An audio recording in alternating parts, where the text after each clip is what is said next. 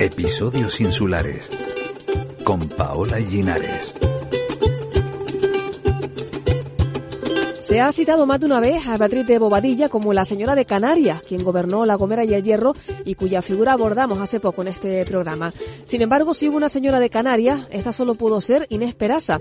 Ella fue la única mujer que tuvo, sobre el papel al menos, la posesión íntegra de las Islas Canarias. Con su historia contamos hoy parte de la historia de Canarias. Sean bienvenidas y bienvenidos. Episodios insulares.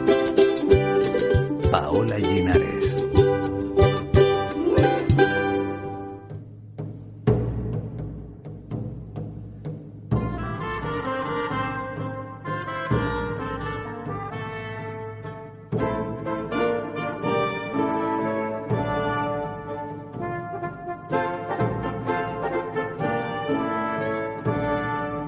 Inés Peraza debió ser una mujer de carácter y determinación, así al menos lo cree nuestro entrevistado de hoy. Lo cierto es que heredó la posesión íntegra del archipiélago canario, aunque luego tuvo que ir desmembrándolo debido a diversas dificultades y vicisitudes que enseguida explicaremos. Es con ella con quien se establece la división entre las islas realengas y de señorío. Todo esto, la historia de Inés Peraza y en consecuencia la de una parte de la historia de Canarias, nos la va a explicar hoy el doctor en historia, archivero y escritor Víctor Bello Jiménez. Víctor, bienvenido a Episodios Insulares y gracias por acompañarnos hoy. ¿Qué tal, Paola? ¿Cómo estás? Pues muy bien, encantada de que nos acompañes, porque además el, el tema de hoy creo que es, es, apasionante, espero que los oyentes piensen lo mismo. Usted, junto a Enrique Pérez Herrero, acaba de presentar el libro que hoy usamos para la documentación, titulado Inés Peraza, Señora de Canarias, Corpus Documental para la Historia de Lanzarote, 1402-1503. Al final del programa hablaremos un poco más sobre esta obra. Antes vamos a centrarnos en nuestra protagonista. Estamos Víctor en Lanzarote, que como usted mismo explica en el libro, fue la primera isla en ser conquistada y, sin embargo, la más perjudicada por la pérdida de fuentes documentales. Este es uno de los motivos que le lleva a escribir Exactamente. Eh, bueno, en primer lugar porque en los inicios del siglo XV no todo se dejaba registrado por escrito. Eh, y era un momento de eh, colonización de la periferia, del extrarradio, ya salir hacia el océano, con la conquista por parte de los normandos, llega la escritura europea a Canarias, y son pocos los documentos que se han conservado de ese periodo. De hecho, en la isla ninguno, por lo que tenemos que acudir a los archivos peninsulares. Fundamentalmente eh, al Archivo Histórico Provincial de Sevilla, porque allí se asentaron eh, muchas de las transacciones que se realizaron con las islas, eh, es donde se conservan algunos documentos, pero tampoco muchos, porque también han desaparecido allí. en Jerez de la Frontera, por ejemplo, se asentaron algunos documentos, o en Sanlúcar de Barrameda, pero son archivos que también ardieron hace, hace mucho tiempo. Y en Lanzarote, pues a consecuencia de los ataques corsarios de los siglos XVI y XVII fundamentalmente, pues desaparecieron prácticamente todos los archivos. Bueno, vaya, vaya lástima, la verdad. Para, para hablar de Inés Peraza y de su relación con Canarias tenemos que remontarnos un poco más atrás. ¿Cómo llega el señorío de Canarias a manos de Inés Peraza? De, de forma resumida, porque es un periodo bastante, bastante largo, bastante extenso. Sí, es un periodo extenso y además complejo y con personajes cuyos nombres se repiten una y otra vez eh, y, y, para explicarlo hay que hacerlo un poco eh, detalladamente y con minuciosidad, ¿no? Pero bueno, básicamente eh, tenemos que la corona de Castilla había eh, planteado su interés en las Islas Canarias y su autoridad sobre las Islas Canarias desde la, la Baja Edad Media que vienen los normandos, Jean de Betancourt y Gadifer de la Salle en 1402 a la conquista de Lanzarote y Fuerteventura, y muy probablemente lo hacen con la autorización del rey de Castilla, en ese momento Enrique III, y siempre hubo interés por parte de señores sevillanos en las islas. De hecho, desde finales del siglo XIV ya hubo una expedición que capturaron a algún lanzaroteño para llevarlo hacia, hacia la península. Cuando los normandos se asientan en Lanzarote, hay protesta por, por parte de los señores sevillanos, y una de las familias que protesta es la familia Peraza. Aún así, la familia Peraza va a tardar muchos años en poder poseer las islas, porque cuando ya el rey Juan II, hijo de Enrique III, decide que las islas deben pasar a manos castellanas, a la persona que designa es al conde de Niebla. También protesta la familia de las casas, Guillén de las Casas, por el testamento de su padre y unas mercedes que había recibido su padre sobre las islas, y mantienen un pleito que se resuelve en 1430 cuando eh, el conde de Niebla le vende las islas a Guillén de las Casas. Guillén de las Casas puso gobernador eh, en las islas, mm, no hay ninguna evidencia de que estuviese por aquí, al igual que ocurrió con el conde de Niebla, y como la familia Peraza seguía manteniendo interés en el archipiélago, en 1445 es cuando Fernán Peraza, padre de Inés Peraza, se va a hacer con todas las islas porque decide permutarlas por unas propiedades que tiene en Huevar, entre Sevilla y, Huelva, eh, con Guillén de las Casas. De manera que será en 1445 cuando la familia Peraza se haga con la totalidad de las islas. Inés era muy dotada por su hermosura, riqueza y linaje, querida de muchos señores para casar con ella. Fray Juan Abreu Galindo sobre la consideración de una joven Inés Peraza en Sevilla. El traspaso de las islas al Conde de Niebla, como nos decía, se produjo en 1418, seis años antes del nacimiento de Inés Peraza en Sevilla. ¿En qué contexto nace en 1424 Inés Peraza? ¿Quién era su familia? ¿En qué entorno se crió? Pues aunque no tenemos documentos que nos pongan en evidencia eh, de qué manera se crió ni qué educación recibió, porque uno de los grandes perjuicios a la hora de estudiar este periodo para Canarias es la carencia de documentos, como hablábamos al principio, pero sí sabemos que Inés Peraza, por los estudios que se han hecho de su linaje, pertenecía a una buena familia, una familia de comerciantes, una familia que además ocupaban cargos en el Ayuntamiento de Sevilla, en la 24, o sea, como regidores de la ciudad de Sevilla. Por lo tanto, eh, de debemos considerar que eh, se crió en el seno de una buena familia, de una familia con cierto poder económico, con poder adquisitivo y también con alguna influencia política, además muy allegados tanto al conde de Niebla, después duque de Medina Sidonia, y también al almirante de Castilla. Por lo tanto, tenemos una familia eh, que no era cualquier familia, sino que era una familia potentada de Sevilla. Una Sevilla que en ese momento, por todo el desarrollo comercial que se está produciendo, es una ciudad importantísima para Europa. ¿Y cuál era el interés de Canarias por la familia de las Casas, de los Peraza, pero en general por los señores andaluces de la época? ¿Qué beneficios esperaban obtener de las islas? Pues fundamentalmente económico. Eh, es el momento en el que también se está produciendo ya toda la conquista de la Baja Andalucía eh, eh, contra el Islam. se van acercando ya hacia el territorio de Granada, que como sabes es el último en conquistarse, y es un sistema de apropiación de tierras, también de tener vasallos explotando esas tierras, por lo tanto la percepción de tributos. En el caso de Canarias sucede lo mismo. El traer vasallos que exploten la tierra significa el ingreso de dinero a través del tributo y hay un elemento muy importante en el comercio que es la horchilla el líquen del que se sacan los tintes, tintes que se llevan hacia la península y después hacia Europa, hacia todas las zonas de producción de, industria textil. Eh, bueno, antes nos hacía usted un resumen bastante, bastante bueno de cómo pasaron, pasó de manos, ¿no? Ese señorío de Canarias.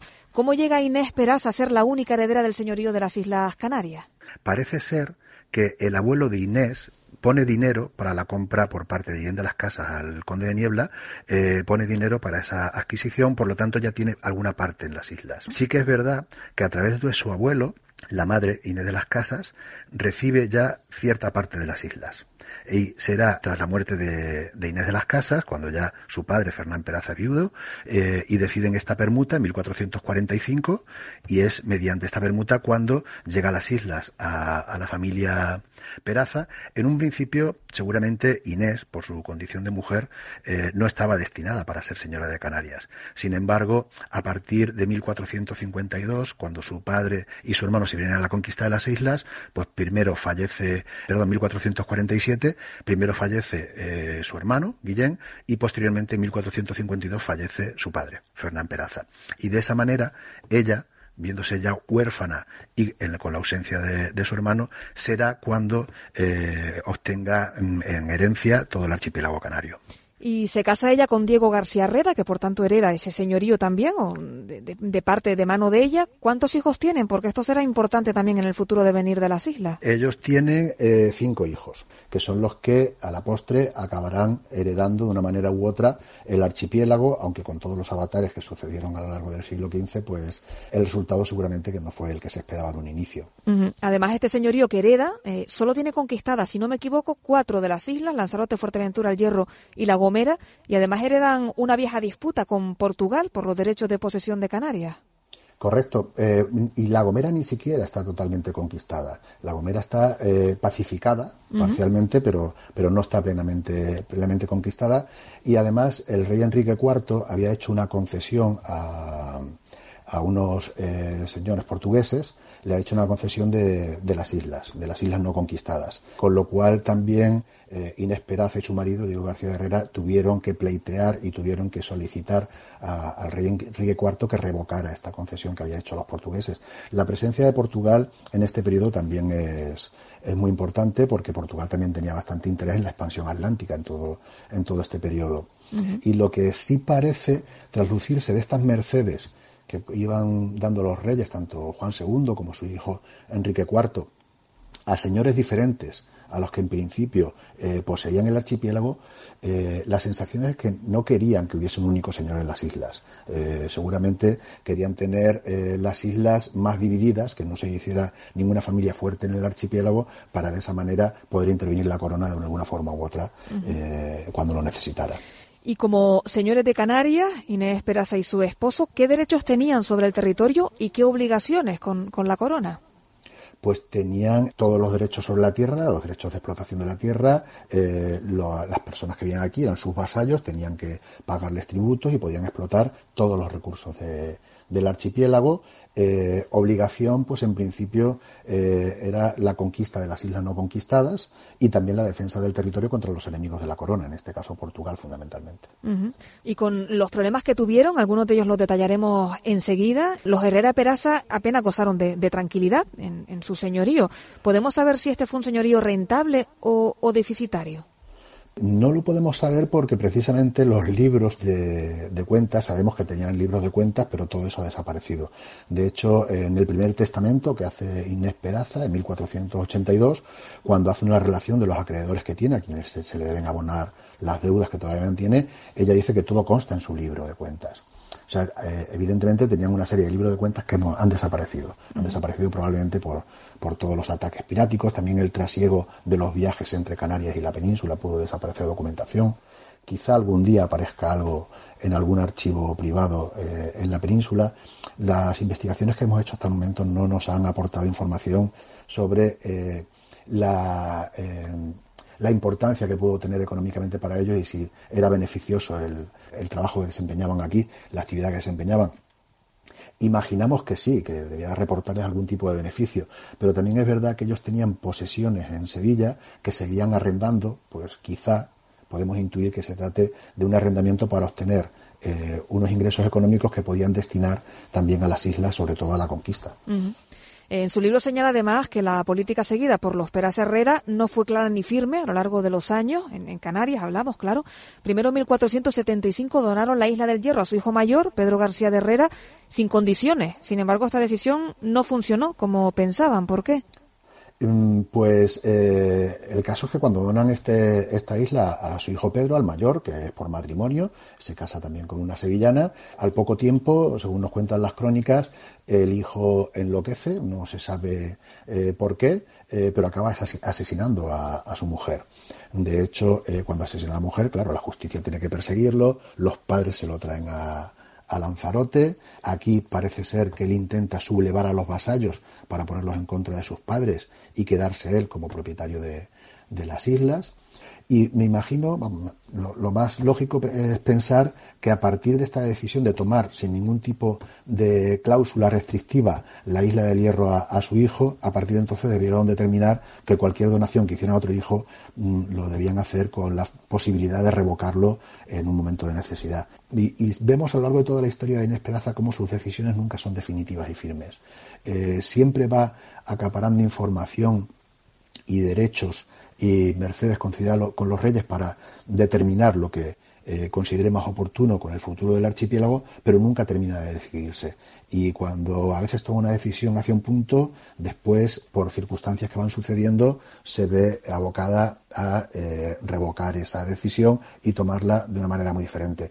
Además, en un momento piensan en fundar un mayorazgo, cosa que aún tardarán unos años en, llevar a cabo. ¿Qué implicaría esto de tener un, un mayorazgo? ¿Qué diferencias habría con la actual situación?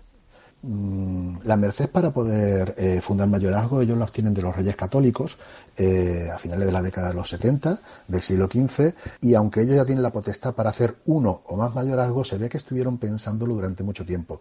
Eh, ellos podían haber hecho tanto un mayorazgo con las siete islas o hacer un mayorazgo con cada una de ellas y dejársela a cada una de los hijos. Pero la decisión no se toma hasta 1488, cuando ya ha fallecido el marido, Diego García de Herrera, tres años después, Inés Peraza decide fundar mayorazgo en su segundo hijo, en Fernán Peraza. Al primero, a Pedro, lo desheredan por todas las cuestiones que explicaba antes, y el resto de los hijos parece ser que su destino era otro. Y ella quiso que las islas que ya poseía en ese momento, porque ya se había producido el fraccionamiento eh, y se habían establecido por una parte las islas de Realengo, que eran Gran Canaria, Tenerife y La Palma, y las islas de Señorío, que eran Fuerteventura, Lanzarote, El Hierro y La Gomera, estas cuatro islas iban a quedar solo y exclusivamente para Fernán Peraza. Corren en tropa por todas las calles de la villa, repiten el nombre de los reyes católicos, gritan que son vasallos suyos y que solo de ellos tienen que ser mandatos y juzgados. José Viera y Clavijo, 1776, sobre las agitaciones entre la población de Lanzarote contra el señorío Herrera Peraza. Bueno, durante la, década de los años 70 de ese siglo XV, la población de Lanzarote, ya hablábamos al principio que tuvieron, no tuvieron un, un señorío sencillo, ¿no? Además hubo rebeliones en Lanzarote Fuerteventura. Una de esas rebeliones en Lanzarote fue importante porque forzó a los Peraza a vender a la corona los derechos sobre las islas que quedaban por conquistar, las que ahora conocemos como las Islas Realengas por qué se quejaban los lanzaroteños y cómo esta queja reconfiguró la estructura territorial del archipiélago. Ellos se quejaban fundamentalmente de la presión fiscal. Y otro de los motivos que argumentan para estar en contra de los señores es que Diego García de Herrera, que se estaba dedicando a la conquista de, Gran Canaria y Tenerife, se llevaba a los vasallos y algunos morían allí en el intento de conquista, que nunca llegó a, producirse, y sin embargo no tenían ninguna contraprestación económica. O sea, eh, era una leva forzada, forzosamente se llevaba a quien él consideraba a luchar en las islas no conquistadas. Y estas dos quejas fueron las que motivaron a los lanzaroteños para eh, posicionarse ante los señores y decir que las Islas Canarias siempre habían pertenecido a la Corona de Castilla, por lo que explicaba yo al principio de que la Corona de Castilla siempre había tenido que dar el visto bueno sobre todo los designios de, de las Islas Canarias. Ellos se posicionan contra los señores, los señores dicen que vale, que de acuerdo, que ellos acudan a los reyes, incluso, según cuentan las crónicas, se manifiestan por la villa de Teguise, levantan pendones reales y van gritando que ellos no son vasallos de los señores, sino de los reyes de Castilla, de los reyes católicos en este caso. Cuando se produce esta sublevación, eh, bueno, una de las repercusiones es que Inés Peraza manda ahorcar a las cabecillas. Por este asunto se le ha tratado como una mujer cruel, eh, déspota y sanguinaria, pero hay que tener en cuenta en la época en la que se produce, el momento en el que se produce y también las condiciones. Ella tiene lo que se llama mero mixto imperio, que es la facultad de juzgar incluso a condenar a pena de muerte. O sea, ella no se comportó de manera muy diferente a como se comportaba, por ejemplo, Isabel la Católica en sus territorios. El caso es que todo esto llega a oídos de la, de la corona, de los reyes católicos, y encargan una investigación a Esteban Pérez de Cabitos, que es un asturiano residente en Sevilla, le encarga que investigue qué derechos tienen los señores, en este caso Inés Peraza y Diego García de Herrera, eh, sobre las Islas Canarias y por qué pueden cobrar tributos. Eh, se produce esta investigación, que ha pasado a la historia conocida como pesquisa de cabitos, y quien determina qué puede eh, suceder, qué actuación pueden llevar a cabo los reyes, no es el propio Esteban Pérez de Cabitos, sino que la reina lo encarga a otras personas de su confianza, como era Hernando de Talavera, uno de, sus, de las personas más allegadas a la reina y hombres de confianza, y en la resolución se dictamina que evidentemente los señores tienen derecho sobre las islas, pero que aún así la corona siempre podría argumentar su capacidad para obtener alguna de las islas o la totalidad. A partir de este momento es cuando ya se eh, llega a un acuerdo por el cual la corona le paga eh, a Inés y García Herrera 5 millones de maravedíes, a cambio de las islas no conquistadas. Esto fundamentalmente porque también los reyes católicos tenían el temor de que los portugueses se asentaran en las islas no conquistadas como ya eh, lo habían intentado en varias ocasiones. Entonces, ante el temor del avance de Portugal, la reina sabe que tienen mucho más potencial eh, militar que unos señores para poder defender el territorio canario. Bueno, sin embargo, desde que se cerró este acuerdo de compraventa en 1477 hasta el pago, hasta que el pago de los reyes se completó en 1495 pasaron 18 años. Los reyes no dieron muestras, desde luego, de ser buenos pagadores. ¿Por qué no pagaron en tiempo y forma a los Herrera Peraza? Pues probablemente porque no tenían tampoco dinero para pagar y de hecho la documentación lo que nos dice es que hay varios intentos de pagar y varios compromisos de pago, pero a lo mejor quieren repercutir el pago en unas rentas de un territorio que resulta que luego el ingreso es mucho menor. Con lo cual los reyes tampoco debían tener una economía bollante para pagar estos cinco cuentos de maravedíes y al fin y al cabo ellos, que ya tenían también el territorio en su propiedad y habían empezado la conquista eh, tanto de Gran Canaria como de Tenerife y La Palma, pues tampoco tenían prisa por el pago. También les había prometido eh, la concesión de un título de conde, mm, en principio el conde de La Gomera, pero también hay dudas sobre esa concesión de título porque ni siquiera se ha encontrado el documento. Nos fue suplicando y pedido por Merced que le mandásemos librar los dichos tres cuentos de Maravedís, junto con los otros dos cuentos de Maravedís en el dicho segundo capítulo Suso Incorporado, contenidos en lugares ciertos y bien parados, donde la paga de ellos le fuese cierta y que en ellos cinco cuentos de Maravedíes le mandásemos pagar en el año o años que nuestra merced plazca. Inés Peraza suplica a la corona en 1486 el pago una vez más a los reyes católicos. Bueno, hemos hablado de la población local, de, de, la época, de Lanzarote, Fuerteventura, pero ¿quiénes conformaban esa sociedad de las islas conquistadas entonces? ¿Eran eh, solo aborígenes? ¿Eran castellanos que se habían establecido tras la conquista? ¿Era una mezcla de ambos? No tenemos ningún censo de la época. Probablemente era una mezcla de ambos. No sabemos en qué porcentaje, pero es verdad que ya de Betancourt ya trajo vasallos, Diego García de Herrera, también según cuentan las crónicas, trajo a bastante gente de Sevilla, bastante familias de Sevilla. Algunos vendrían con posterioridad a sentarse porque evidentemente un territorio nuevo para explotar siempre puede ser una garantía de un futuro más halagüeño que en un lugar donde está más poblado, ¿no? Y para hacernos una idea del malestar que habría entre la, la población, pero también entre Inés Peraza y los conquistadores entonces de, la, de, la, de las islas que estaban por conquistar, se llegó a establecer normas para que los habitantes de las islas de, de no pudieran irse a las islas ahora en manos de la corona. Claro, porque uno de los miedos que tenían los señores era el perder vasallos. Si perdían vasallos, perdían también el ingreso de los tributos de los que venía hablando.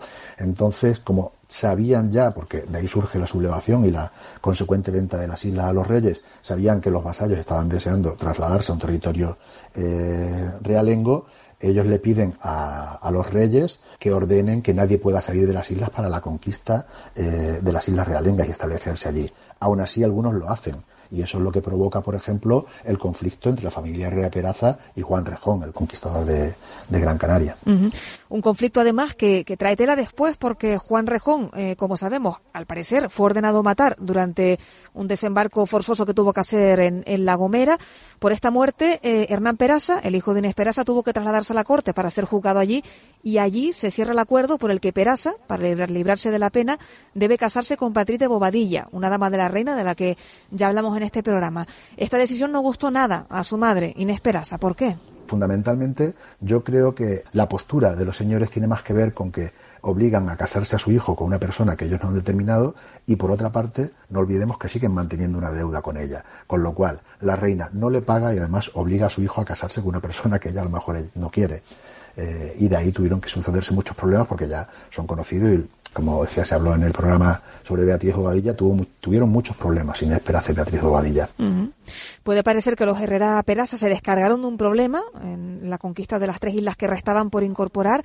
Sin embargo, tampoco fue fácil el gobierno, según explica usted, eh, de unas islas que estaban ahora en extremos opuestos del archipiélago y por medio con esas tres islas en proceso de conquista.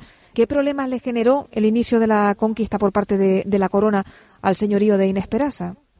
Le provocó conflictos tanto con la Iglesia, con, el obispado, como con los propios conquistadores. La sensación que transmiten los documentos, los pocos documentos que nos han llegado eh, sobre las quejas de, de Inés Peraza y Diego García Herrera, es que los conquistadores de las islas, cuando llegan aquí por parte de la corona, se sienten con autoridad por encima de los señores. Y hay un conflicto de intereses, porque son dos territorios con una gestión totalmente diferente, uno señorial y otro real. Y aún así, los conquistadores se creen con potestad eh, superior a, la que tienen los señores sobre, sobre sus islas.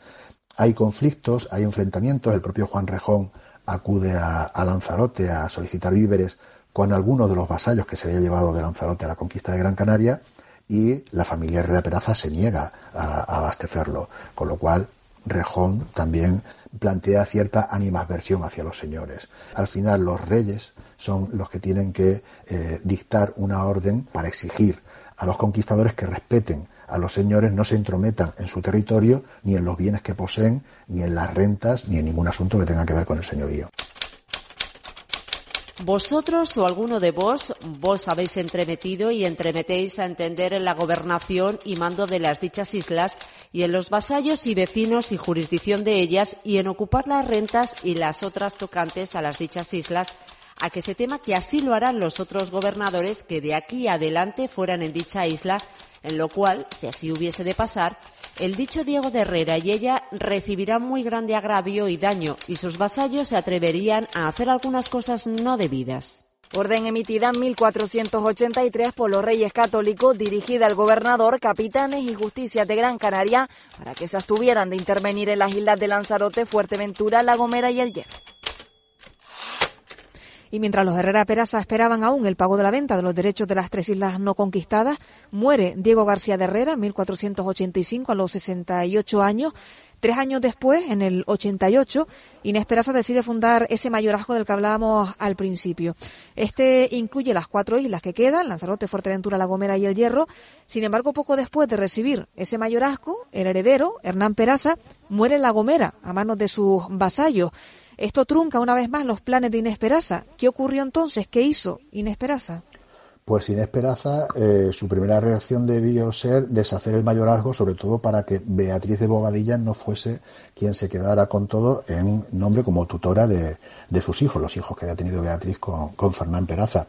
Eh, Inés Peraza incluso la amenaza con revocar el, mayorazgo porque Beatriz enseguida lo que quiso es eh, plasmar su autoridad sobre todo las cuatro islas que, quedaban en el señorío, porque así se establecía en el mayorazgo. Ahí es cuando empiezan las disputas y Beatriz de Bobadilla acude nuevamente a los reyes para eh, que la favorezcan contra Inés Peraza al final parece que la solución, eh, por lo que vemos en el transcurso de la historia, aunque no tenemos tampoco documentos suficientes para analizar este, este hecho concreto, Inés Peraza se queda con Lanzarote y Fuerteventura y Beatriz de Bobadilla con La Gomera y el Hierro, porque en la fundación del mayorazgo que hace en 1488, Inés Peraza se queda con la potestad de poderlo revocar en cualquier momento. De esa manera debió hacerlo y consentir que eh, la nuera, en nombre de sus hijos, se quedara con, con las islas occidentales y ella con las orientales. Aún así sabía y debía ser consciente que en cualquier momento eh, Beatriz podía reclamar Lanzarote y Fuerteventura eh, en nombre de sus hijos basándose en este mayorazgo.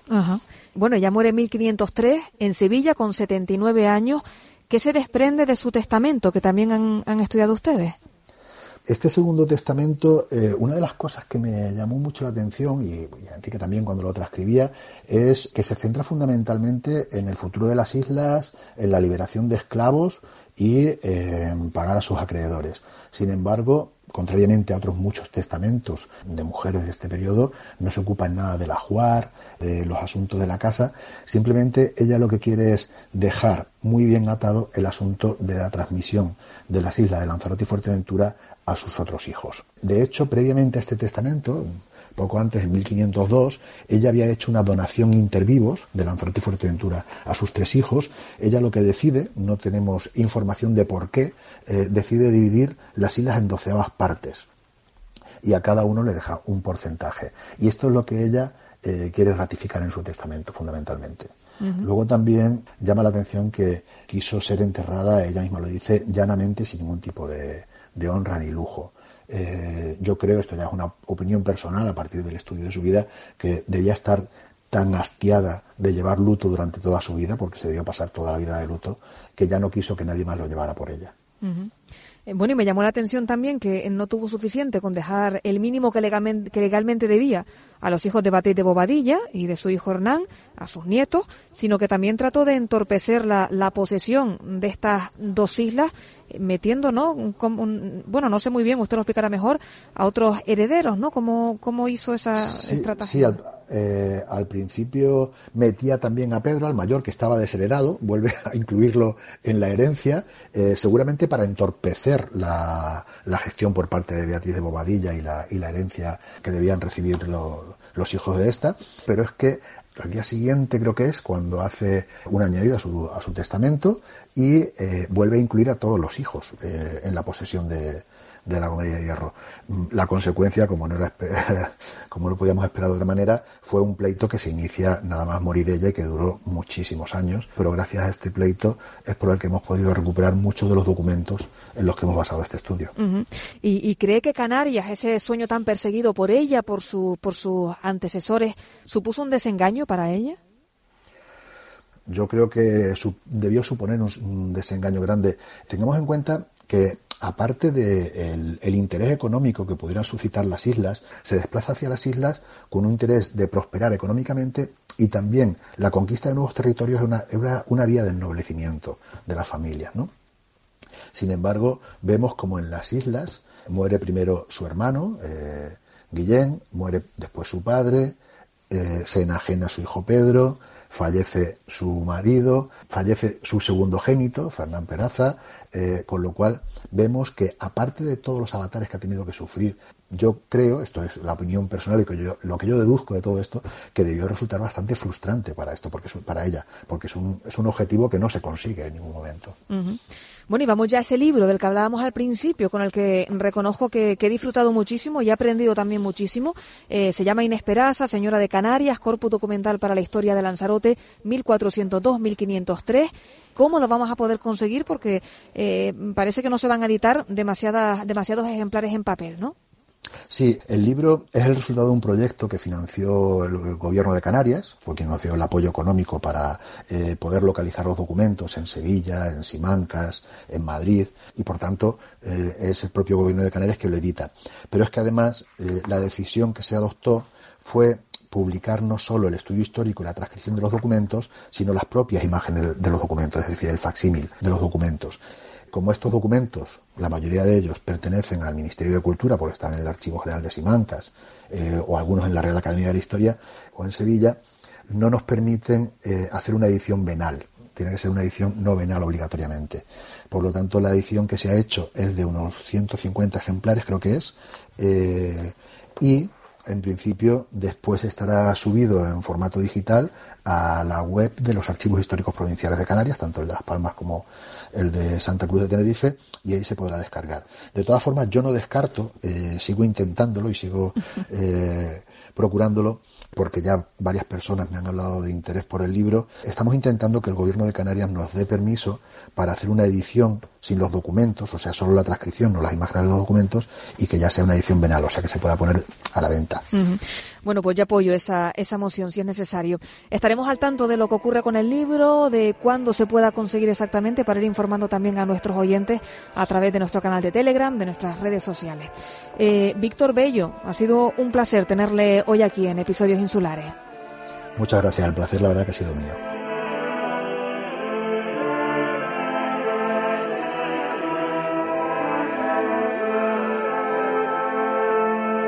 Todo gracias a la voces de Raquel Quiñones y Cintia Quintana en los textos históricos, al montaje de Fernando González y a ustedes por acompañarnos. La semana que viene volvemos con otra mujer, también protagonista de la historia de Canarias.